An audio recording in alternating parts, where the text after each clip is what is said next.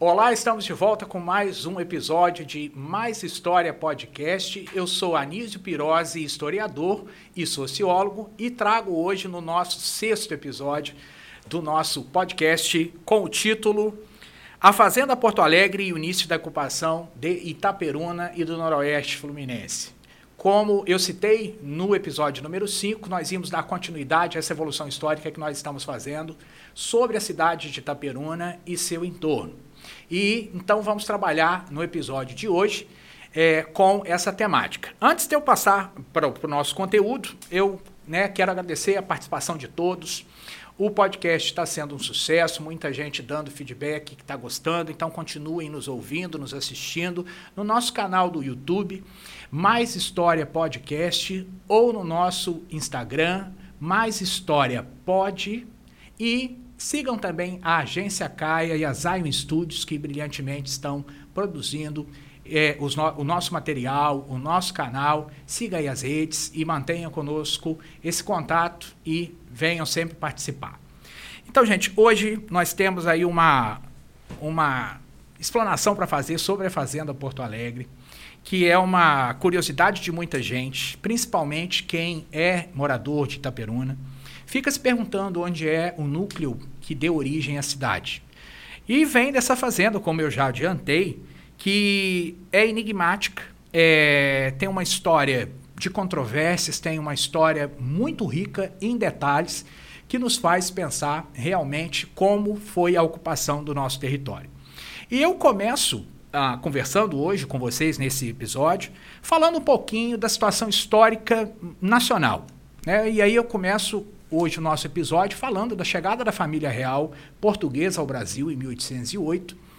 E isso mudou completamente a, a, a estrutura administrativa brasileira, que até então e continua sendo por um período colônia de Portugal. E é, a, com a chegada da rainha Dona Maria I e o seu filho Dom João VI, ou o príncipe João VI à época, como é, príncipe regente, trouxeram todo um aparato administrativo da, de Portugal para aqui, para a colônia brasileira, que mais tarde foi elevada à condição de sede do Império Português e das terras além-mar, ou uh, como era o termo da época. Com a chegada, então, da família real portuguesa ao Brasil, eh, era necessário criar uma estrutura que desse condição de que a rainha, Dona Maria I, que ainda estava viva, mais conhecida como Dona Maria a Louca, ela sofria de esquizofrenia e foi afastada do, do, do, do seu reinado, né, quando ficou é, viúva do rei. E ela vem para o Brasil nessa comitiva, fugindo de Napoleão, já afastada das suas funções reais, e o seu filho, é, Dom João VI, príncipe regente, governava. Com a chegada no Rio de Janeiro, especificamente, primeiro desembarcaram em final de 1807 em Salvador, até então capital do, do, né, do Brasil, até 1793. E aí desembarcaram primeiro em Salvador e depois vieram, né, no início de 1808, para o Rio de Janeiro e ali se, instaurar, se instauraram e colocaram a sede da corte no Paço Imperial, que o prédio, né, quem, quem é, conhece o Rio de Janeiro, ficaria ao lado do Palácio Tiradentes, no centro da cidade, na zona portuária. E é um palácio que foi ocupado primeiramente de início como moradia e sede do Paço Imperial, onde o príncipe regente despachava. E dentro desses despachos, ele cria, em 1809, uma estrutura militar para manter a proteção uh, da família imperial, a família real, aqui no Brasil, e vai reorganizar as capitanias é, que eram, tinham suas próprias forças militares particulares, como milícias, é, ou tropas que eram contratadas é, especificamente para cada estado. Ele vai criar o regimento é, militar, que ele vai intitular de Divisão da Guarda Real de Polícia da Corte, que hoje nós chamamos de Polícia Militar do Rio de Janeiro né, é, né, uma instituição bastante antiga, portanto, foi realmente fundada por Dom João VI nesse contexto de chegada e permanência da família real imperial portuguesa no Brasil. E a partir de 1808, com o decreto régio, ele estipulava que ainda poderiam existir as é, companhias, as milícias, e também a criação dessa guarda real, que era o exército, portanto, oficial do Brasil. Então, ele coloca essa guarda real como a protetora é, da cidade do Rio de Janeiro e de todos os membros da corte portuguesa e vai manter as milícias e outras forças militares é, ou paramilitares em outras regiões do Brasil, mas todas subordinadas a, a, a uma série de títulos e é, formações militares que regiam esse período. Então vocês já devem ter ouvido o nome de uma patente militar chamada Alferes, Capitão Mor é, e outras é, denominações militares, Marechal, são termos militares é, do século XIX. Hoje, Marechal nem existe mais dentro do Exército, hoje é general. Aquela época era general. Então, alguns nomes vocês é, já, com certeza, já viram ou ouviram numa aula de história, ou num documentário, ou num filme, essas titulações de militares portugueses. Anísio, por que, que você está me contando essa história de chegada da família real? O que, que isso tem a ver com nós, né, conosco, com Itaperuna? Gente, um, os desbravadores dessa região, que foram os Josés, como a gente lê nos memorialistas aqui da região, José de Lanes Dantas Brandão é a personagem que nós vamos nos ater mais hoje. O José Ferreira César, o José Basílio de Freitas e também o José Bastos Pinto e o José Garcia Pereira foram ah, membros que vieram desbravar os sertões ou interior dos rios Muriaé e Carangola. Então, vieram de Minas Gerais e faziam parte de milícias de uh, milícia mineira, especificamente de Ouro Preto e Mariana, que vieram descendo pela zona da Mata Mineira, hoje a região de Muriaé, especificamente Laranjal, Fervedouro, Leopoldina, vieram pela região de Ouro Preto, depois desceram para Viçosa, de Viçosa vieram em direção à Ponte Nova e aí vieram descendo esses é, vales e rios. Importante dizer, gente, que eram sertões. E sertões aqui cabe uma, uma colocação. Quando nós falamos em sertão, geralmente nós pensamos no sertão nordestino ou sertão é, lá do é, Nordeste. Gente, sertão é interior, região difícil de ser habitada. É isso que sertão significa. Então, toda vez que vocês virem esse termo do século XX para trás, quer dizer interior, lugar pouco habitado ou, se habitado, habitado por nativos. Então, eles vieram, como documentos de época relatam, explorar os sertões do rio Muriaé, Carangola, Rio Pomba e Paraíba do Sul, mas a nossa região, especificamente, esses desbravadores, os Josés, né, José Ferreira César, José de Lanes Dantas Brandão, José Garcia Pereira, José Ferreira César, realmente vieram em busca de uma maneira de ocupar terras chamadas terras devolutas. O que, que são terras devolutas? Terras que não eram ocupadas por nenhum homem branco, então, a, eram extensões de posses dos nativos, no nosso caso, os puris, e que, segundo as leis da época, o homem branco, brasileiro, português, ou aquele autorizado pela coroa, se ele instaurasse ali um pequeno povoado e desbravasse riquezas nessas terras, ele receberia essas terras como posse oficial diante do governo. Portanto, gente, muitas famílias começaram a migrar para esta região por conta de um fato que também é muito relevante de pensarmos. Chegava ao fim, nesse início do século XIX, a mineração do ouro, ou nas lavras de ouro em Minas Gerais. O ciclo maior aí do ouro no Brasil, a gente pode colocar aí de 1750 a 1780. Esses 30, 40 anos de meados do século XVIII até o início do XIX, foram, foram tiradas centenas de quilos de ouro das montanhas de Minas Gerais. Agora, quando esse ciclo foi diminuindo, essa quantidade de ouro foi diminuindo, muito desses poceiros começam a adentrar nestas florestas, matas fechadas e regiões chamadas de terras devolutas. Existe documentação, vasta até, na Biblioteca Nacional, no Arquivo Público Mineiro, onde atestam o pedido, a solicitação dessas pessoas em vir para essa direção, a Zona da Mata Mineira, por isso o nome Zona da Mata, ali realmente era uma região bem florestada, bem nativa, bem natural, como era da nossa origem, né, do Brasil originário. E o José, gente, de Dantas Brandão, essa pessoa que eu vou falar um pouquinho aqui é, da biografia dele, nasce por volta, nós não temos o registro de nascimento dele. Os memorialistas também não vão dizer ao certo que dia e que ano ele nasceu. Mas pelos nossos cálculos, pelo ano de morte, ele deve ter nascido nas últimas décadas do século XVIII, especificamente 1790 e alguma coisa. E ele falece em 1852, assassinado por três escravos de uma das fazendas que ele construiu aqui na nossa região.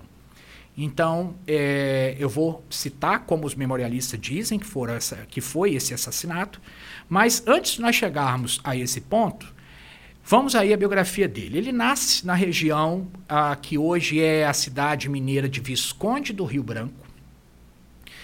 No, o pai era um alferes, era um, um desses milicianos que servia a, a, ao rei de Portugal ou à rainha de Portugal que era o senhor José. Deixa eu pegar minha colinha aqui. É, o nome do pai era João Fernandes de Lanes, ou Lana. A família, gente, veio de origem francesa.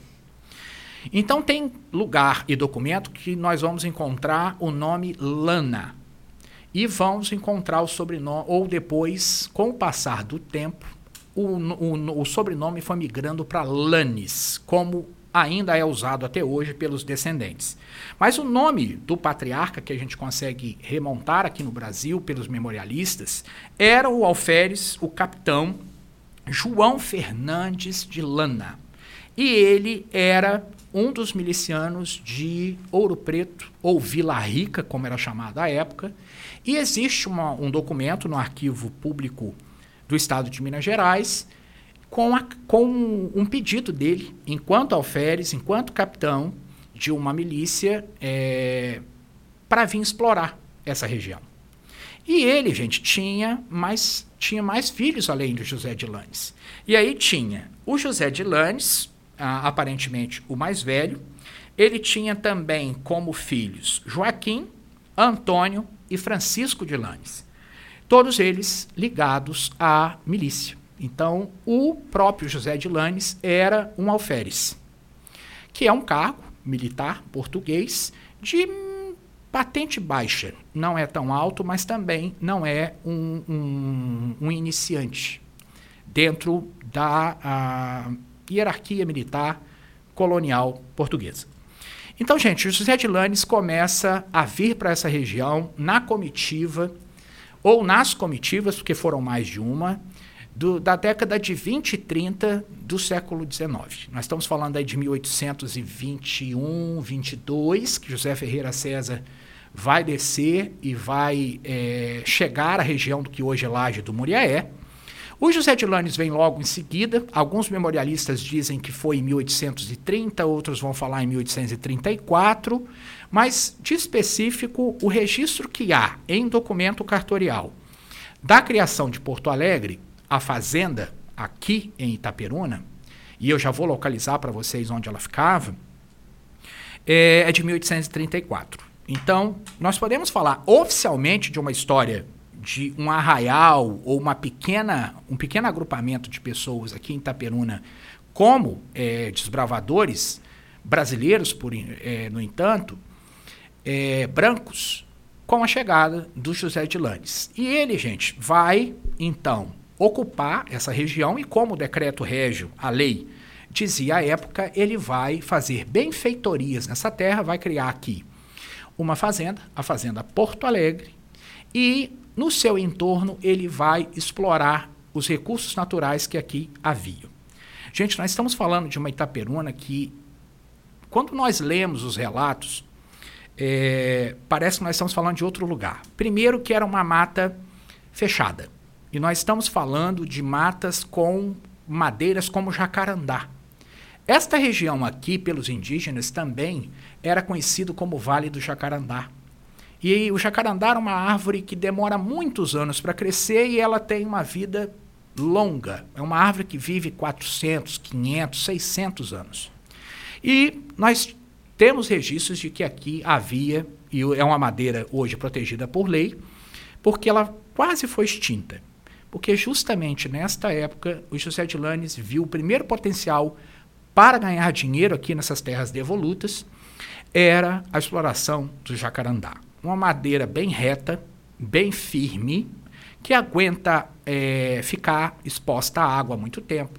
É uma madeira com boa é, resistência e cupim ou ah, em nenhum tipo de depredação ambiental ou é, por inseto, por nada, ela vai ser consumida com o tempo. Então, é uma madeira ótima, que a gente chama hoje de madeira de lei.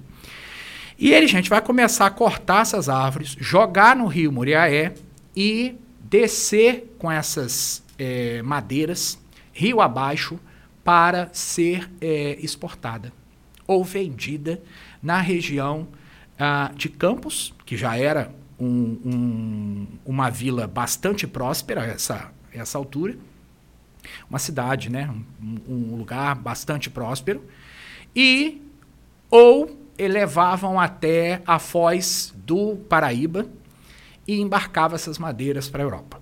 Então foi uma primeira fonte de renda a extração de madeira aqui nessa cidade, nesta mata fechada, que hoje, se nós formos o ponto mais alto da cidade, que a gente tem acesso, que é lá o, o, o monumento ao Cristo Redentor, vocês vão ver pequenas traços de mata ainda nos sopés dos morros. Mas a mata originária não existe mais. Hoje a gente vê pastagens e a gente vai entender é, alguns episódios à frente por que dessas pastagens. Mas voltando a José de Landes, ele funda Porto Alegre, gente, onde hoje é uh, o Espaço Lounge, um, a ABB e a, a casa das famí da família Bussadi. Tem duas casas que pertencem à família Bussadi entre o Espaço Lounge e a ABB. Se vocês repararem ainda, há um remanescente muito claro ah, da fazenda ainda em pé, porque a fazenda foi demolida em 1995, é, que são as palmeiras reais. Se vocês, descendo pela Avenida Cardoso Moreira, na altura da ABB, olharem, tem uma palmeira imperial que ainda resta. Era uma fileira com dezenas delas, que era sinal de que ali morava uma pessoa é, com posses. Porque essa palmeira, que era plantada nas entradas das fazendas, elas eram adquiridas principalmente no Jardim Botânico, no Rio de Janeiro. E elas, elas eram é, um símbolo de status, de que a pessoa possuía uma entrada com palmeiras imperiais, porque ali morava uma pessoa nobre. Então, aqui não foi diferente. A Porto Alegre tinha uma carreira de é, palmeiras que era a entrada oficial da fazenda. A fazenda era uma fazenda tipicamente colonial portuguesa, em dois andares, com mais ou menos 35 é, cômodos. E embaixo ficava a área mais voltada para os serviços, como estribaria, como é, casa de farinha, é, casa dos queijos e das carnes, carne seca, né, gente? Vale relembrar que não tínhamos refrigeração à época. É, o estábulo e outras, a celaria, lugares para serviços ou que hoje nós chamaríamos de um depósito ou uma garagem. E em cima os quartos, a sala de estar, a sala de jantar, os dormitórios, a, a, a ala mais reservada da fazenda. Era uma fazenda em U, em formato de U, e que depois, com o tempo, uma parte desse formato cai, uma dessas alas, a ala oeste, ela é, vai ruir primeiro, e fica em formato de L. Então, para vocês se localizar, ela ficou como um L, em formato de L, é, na posição voltada para a sua face é, do L, o, a parte mais longa ficou perpendicular ao rio Muriaé, ficou na lateral. E uma parte menor de frente para o que é hoje a Avenida Cardoso Moreira. Então, a Fazenda Porto Alegre, eu vou, vou colocar para vocês, é, quem está nos assistindo via YouTube, a foto, é, uma foto bem rara, que nós é, recebemos de, de uma pessoa que encontrou essa foto ah, para nossa sorte e, se não me engano, foi o Daniel que encontrou essa foto, é um entusiasta da história, e foi parar num grupo de Facebook aqui, Itaperuna das Antigas, e é uma foto genial da tomada por um avião.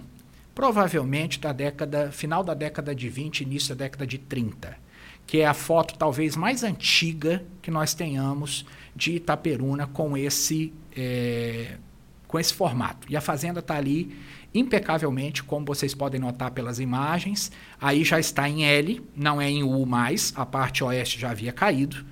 E vocês podem notar na imagem que o rio era bem mais largo, e se repararem um pouco mais, dá para perceber que é, ele era mais caudaloso, ele tinha mais volume. Quando nós falamos que Itaperuna tem muita enchente, na verdade, e aí muitas das vezes a gente pensa que a culpa é do rio, não é, né? Ou da natureza.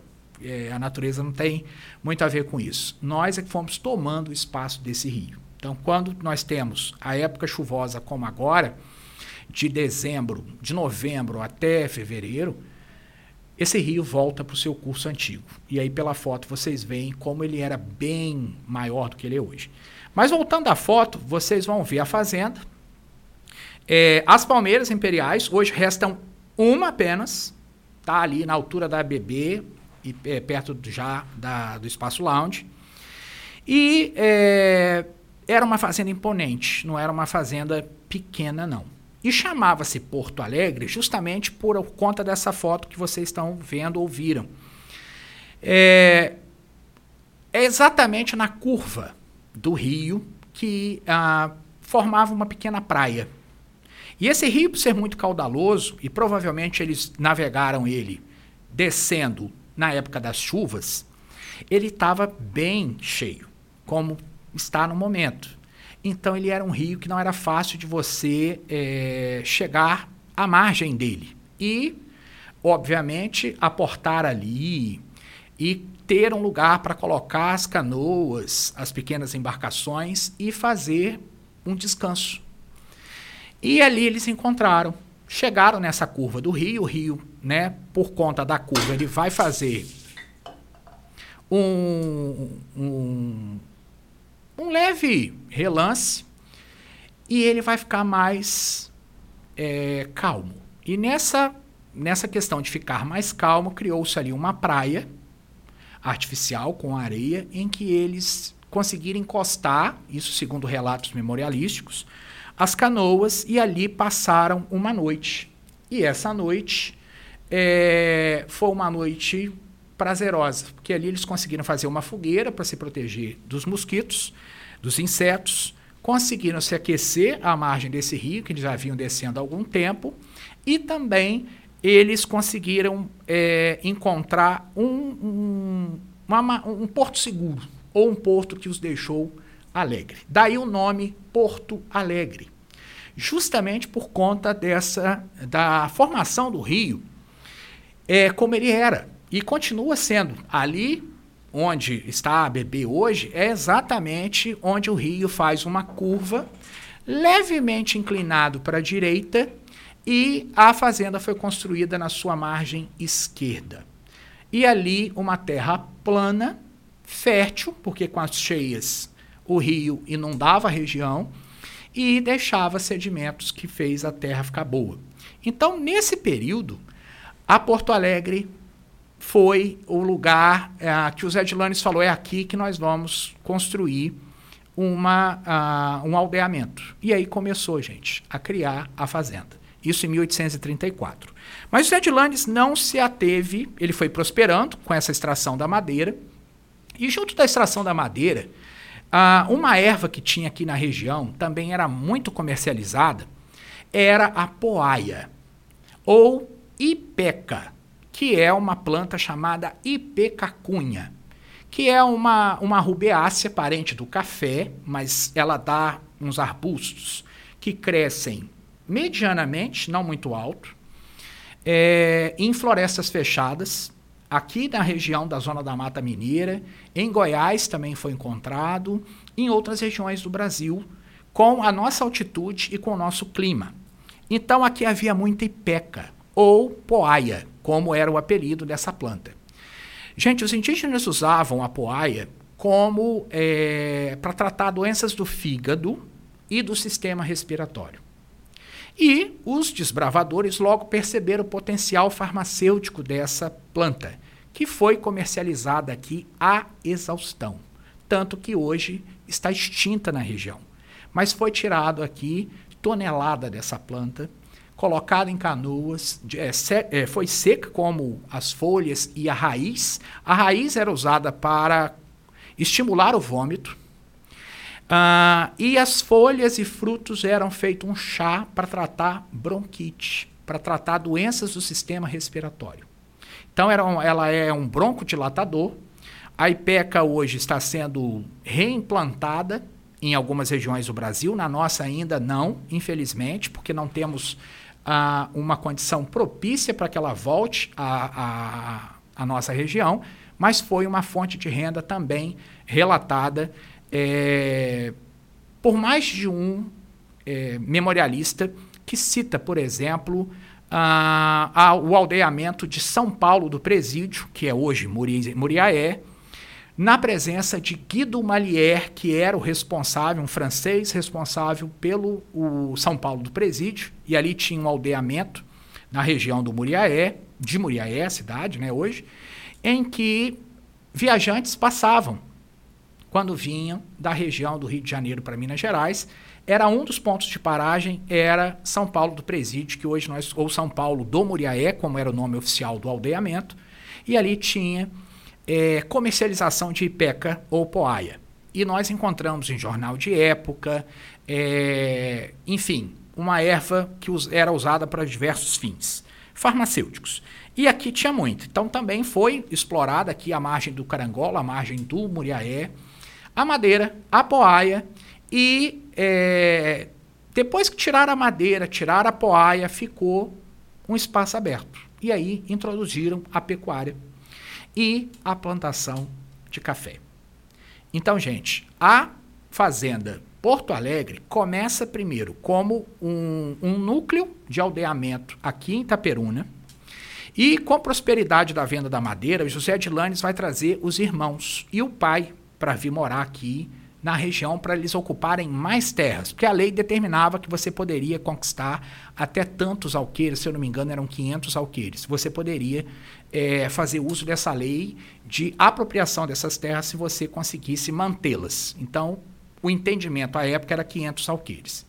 Então ele ficou com aqui a região de Itaperuna até a altura do que é hoje o Trevo de Bom Jesus. A fazenda tinha por posse 500 alqueires precisamente então ela ia, as posses dela, do que é Bananeiras hoje em atividade, até o Trevo de Bom Jesus. Tudo isso era posse da fazenda Porto Alegre. Muita terra. E a partir daí, ele prosperou, mas não podia ocupar mais terras. Ele vai chamar os irmãos e o pai para vir ajudar a explorar a região. E ele constrói a segunda fazenda é, entre aqui, Itaperuna hoje, e Natividade, é, que é a Fazenda da Conceição, né, que está na posse da família ainda. É uma fazenda belíssima, fica perto do Havaí, né, a, o, o, o vilarejo aqui próximo à cidade. E é uma fazenda que tá, foi reformada na década de 90, está sob os cuidados da família e é realmente muito interessante porque ela é muito bem cuidada, foi restaurada e mantiveram as, as características mais originais possíveis. E a terceira fazenda foi construída no, no, no Vale do Carangola, especificamente entre Natividade hoje e Porciúncula, a Fazenda São José. E o José de Lanes acabou deixando então a Fazenda Porto Alegre e foi morar na São José, em Porciúncula. A Fazenda da Conceição fica com o pai e com um dos irmãos é, e com mais irmãos. E fica aqui o irmão é, Joaquim de Lanes, que vai é, acabar ocupando a terra aqui depois que José de Lanes constrói a São José em Porciúncula. Gente, e não foi só José de Lanes que foi dono, não, tá? Essa fazenda tem bastante história. Então ela foi construída por volta de 1834 e ela passou pela mão de oito donos que eu vou listar aqui para vocês e eu vou pedir licença para olhar aqui a minha colinha, que passou primeiro pelo seu fundador, José de Lanes Dantas Brandão, depois passou para o senhor Abreu de Lima, em seguida, o terceiro proprietário foi o senhor Desidério Antônio de Nunes. O quarto foi o Francisco de Lanes, o irmão dele, é, Dantas Brandão. O quinto foi o comendador José Cardoso Moreira. E a avenida, gente, na lateral do que a, a, um dia foi a fazenda, leva o nome. A principal avenida da cidade é o nome do José Cardoso Moreira, ou Avenida Cardoso Moreira, como nós chamamos é, mais corriqueiramente. O Cardoso Moreira, gente, foi um dos nobres que vieram morar aqui em Itaperuna. Especificamente, duas pessoas tinham um grau mais próximo de nobreza. Não eram nobres diretamente, mas estavam, frequentavam a corte, foram condecorados como comendadores. Um foi José é, Cardoso Moreira, que recebeu a Ordem das Rosas, a Ordem do Cavaleiro de Cristo.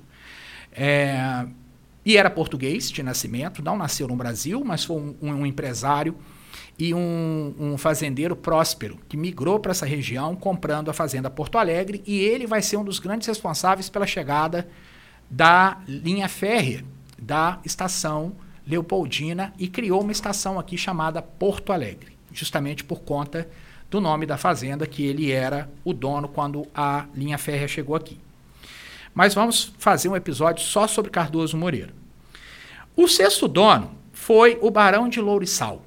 Esse também um nobre lá da região de Mar de Espanha, em Minas Gerais, que acabou comprando essa fazenda do Cardoso Moreira. Ele, sim, com título já de barão, ele foi o único, a primeiro e único barão de Lourissal, ele foi o único a ter esse título, porque ele não teve filhos legítimos. E aí uma história interessante da fazenda. Nesse período, gente, que ele compra a fazenda, ele compra a fazenda e traz, e já compra os, com os escravos, que já vieram com José de Lanes Dantas Brandão, e aí vale o primeiro registro nosso da presença dos negros em Itaperuna, foi justamente para a exploração da madeira e da porraia, ou da ipeca. Então, os primeiros escravos já chegam aqui nas primeiras expedições desses desbravadores, como José Ferreira César, José Garcia Pereira e José de Lanes Dantas Brandão já tem narrativas de escravos vindo com as comitivas. Então, desde sempre, a partir daí, os, ah, as etnias negras vão chegar nessa terra com todas as suas tradições, com as suas religiosidades, todos com seus costumes, com a sua culinária, com todas as tradições culturais que nos são muito caras e importantíssimas como brasileiros, vão chegar em Itaperuna por conta da Porto Alegre. E aí, gente, o Barão de Lourissal tem um, uma pesquisa muito interessante feita por uma professora.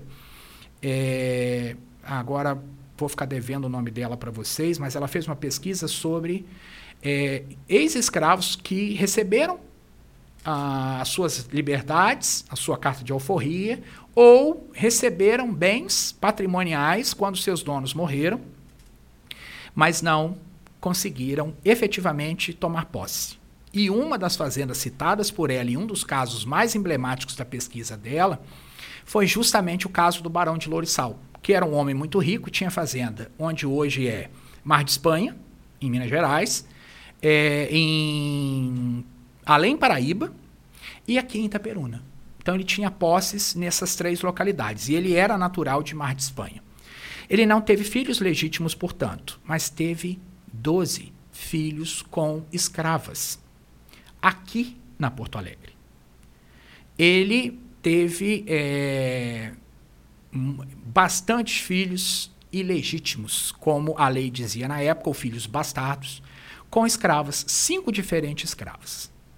E quase que concomitantemente, porque os herdeiros e o inventário da Porto Alegre, eu tive acesso à leitura parcial dele, mas é um, um inventário que tem mais de 4 mil páginas.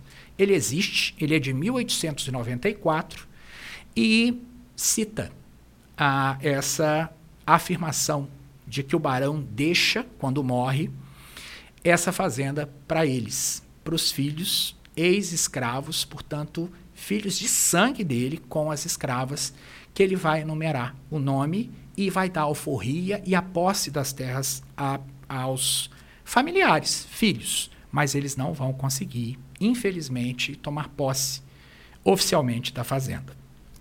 E aí depois, mas nós vamos também preparar um episódio específico sobre essa história para a gente debruçar e convidar também a pesquisadora que fez essa, esse relato para nós, que vai dar subsídio para a história do Barão de Lorissal.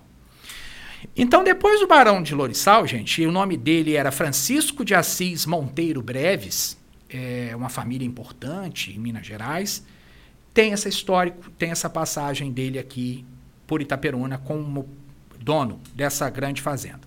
O sétimo foi o coronel Luiz Eugênio Monteiro de Barros, a ser o dono. O sétimo dono foi o coronel é, Luiz Eugênio Monteiro de Barros, da família Monteiro de Barros, que aqui na região e em Minas Gerais ocuparam alto, altos cargos, eram empresários, eram ah, da alta nobreza portuguesa no Brasil, é, ou antes da chegada da família real ao Brasil, os Monteiros de Barros já viviam aqui no nosso país. E o, o, o oitavo e último dono foi o senhor Ábido Bussadi. Por isso, as casas que pertencem aos Bussades hoje estarem entre essas duas é, propriedades que eu citei no início do episódio. A, a, o Espaço Lounge e a ABB, que acabou se tornando né, a Associação Atlética do Banco do Brasil, foram é, compradas, as terras foram compradas do senhor Abdo Bussadi, que foi o último proprietário e ele é pai da dona Esmeralda Bussadi, ele é pai da, da família da, dos mais tradicionais aí, imigrantes é, que vieram, um desses imigrantes que migraram para a, a vila, depois Arraial, depois Vila de Porto Alegre, veio seu Abdo Bussadi, comerciante é, de origem árabe, que veio para cá nessa, nesse boom do café que foi esse final do século XIX. Portanto, sou Abdo Bussati foi proprietário da fazenda e ela vai é, e ele vai ficar dono dela até a década de 90. Depois ela foi vendida e transformada, gente. E muita gente conhece a região fisicamente que eu estou descrevendo como antigo hospício ou é, Hospital das Palmeiras. E aí é outro relato que a gente vai trazer mais à frente para a gente falar um pouco dessa triste é, história de Itaperuna. Sim, nós tivemos um hospício que era um hospital psiquiátrico, né, ou um lugar onde as pessoas que não se enquadravam na sociedade por uma doença ou uma patologia considerada perigosa para a pessoa ou para a sociedade era recolhida. Então era conhecido como Hospício das Palmeiras, porque tinha as palmeiras ainda, é, em sua maioria, na frente do hospital psiquiátrico que funcionava ali. Um manicômio, como muita gente conhece. E aí, graças à luta dos psiquiatras, dos psicólogos que viam que essas clínicas ou hospitais ou manicômios não recuperavam as pessoas, ela chega ao fim na década de 90, especificamente acho que em 1993, o, o hospício funciona até 1993, que era uma casa de saúde, eu não lembro agora de cabeça o um nome oficial, mas funcionou. em parte dessa fazenda, que ainda sobreviveu a esse longo período, um hospício. Então era conhecido como Hospício das Palmeiras. E em 1995, com o fim, o fechamento do hospício, ela é colocada abaixo, é demolida. Infelizmente, apesar da lei orgânica municipal que foi criada em 1991, já colocá-la como um patrimônio da cidade, eu não sei explicar por que cargas d'água ela veio abaixo. Demolir essa fazenda e ela acabou sendo é, o restante dela, né, loteada e vendida. Mas, gente, olha a trajetória que a Fazenda Porto Alegre tem é, na nossa história, teve na nossa história enquanto ela estava edificada e o legado que se constrói em torno dessa fazenda. Então, gente, foi por conta é, da chegada desses desbravadores e é importante registrar que nós não temos nenhum relato de que fisicamente os puris moravam aqui em Itaperuna, tá? na, na, na zona urbana hoje. E como eu citei, eles eram seminômades. Em alguns episódios atrás eu citei a vocês que eles eram seminômades, não tinham aldeamentos fixos. Eram alguma época do ano eles estavam numa região, outra época do ano estavam em outra, dependendo da quantidade de oferta de comida e clima. Então eles passavam por aqui e eles chamavam isso, ah, essa região de Vale do Jacarandá. Ou Vale da Onça. Ah, gente, nós tínhamos aqui relatos na época né, que tínhamos realmente grandes felinos, grandes mamíferos vivendo em matas fechadas ao lado de um rio bem selvagem, bem caudaloso, com correntes fortes, com encachoeiramento, com perigos com doenças é, pestilentas, muitos insetos, portanto, ah, uma região perigosa para desbravar e viver. Então, José de Landes é esse personagem emblemático, gente. E durante a vida dele, aqui na região, Inatividade, Porciúncula, Itaperuna, tem nome de rua, tem nome de praça, tem nome de colégio, é, com o nome José de Landes Dandas Brandão. Mas essa personagem está umbilicalmente conectada a nós. E aí a gente tem algumas versões de quem era essa personalidade. Se ele realmente era uma pessoa, é, como era o gênio dele, como ele, como ele era fisicamente, não tem nenhum registro fotográfico, nem pintura, nada. Nós não sabemos como ele era fisicamente.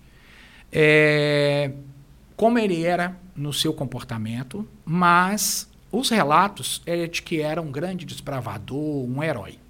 Mas existem outros memorialistas que trabalham com uma tese de que ele fugiu da, ele desertou da milícia de Mariana e Ouro Preto, onde ele estava é, filiado, e veio para a região fugido do seu capitão Mor, por ter ofendido a honra do capitão Mor, por não ter acatado uma ordem direta e expressa.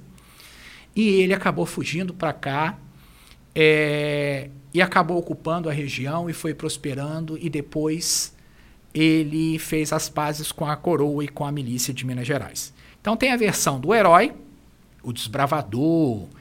E se vocês repararem no brasão de Itaperuna, gente, da cidade de Itaperuna, e aqui fica o meu registro, é, da importância dos símbolos, do lado esquerdo do brasão, embaixo, tem um colete dourado num fundo vermelho com flechas cruzadas é, no brasão. Simboliza a colonização dos portugueses ou dos brasileiros descendentes de portugueses que vieram para a região, especificamente a família Lanes e Ferreira César e Garcia Pereira. Porque foram e são realmente os colonizadores da região. Espero que vocês tenham gostado e é, vamos percebendo que a história de Itaperuna né, tem o seu fundamento, tem a sua base em cima desta fazenda. Então, a partir desse episódio, que é o sexto, toda vez que nós falarmos em Fazenda Porto Alegre, vocês já vão ter uma trajetória, já vão saber se localizar, já vão ter visto a foto ah, e vão estar mais bem informados sobre onde, como o nosso núcleo urbano surgiu. E a partir desse núcleo urbano, gente, no episódio que nós vamos falar sobre a emancipação e a criação de Itaperuna especificamente, nós continuamos essa trajetória. Chegamos, infelizmente, ao final, né? Passa tão rápido nós estamos quando estamos aqui juntos. Você que está nos ouvindo, peço né, que curtam o nosso canal, Mais História Podcast no YouTube e também me sigam lá no meu Instagram, Anísio Pirose Historiador. Sigam também o Zion Studios e a agência Caia. Né? São vários podcasts, os outros hosts estão fazendo um trabalho belíssimo e eu mando né, meu abraço aqui a todos eles e a todas elas que estão dando um show aqui no, nos podcasts da Zion Studios. Um abraço para meu diretor Rafael, que né, mais conhecido intimamente como Rafa, que faz realmente a coisa acontecer aqui conosco e sempre nos dando o suporte. Agradeço a audiência de vocês e mais histórias em nossa vida.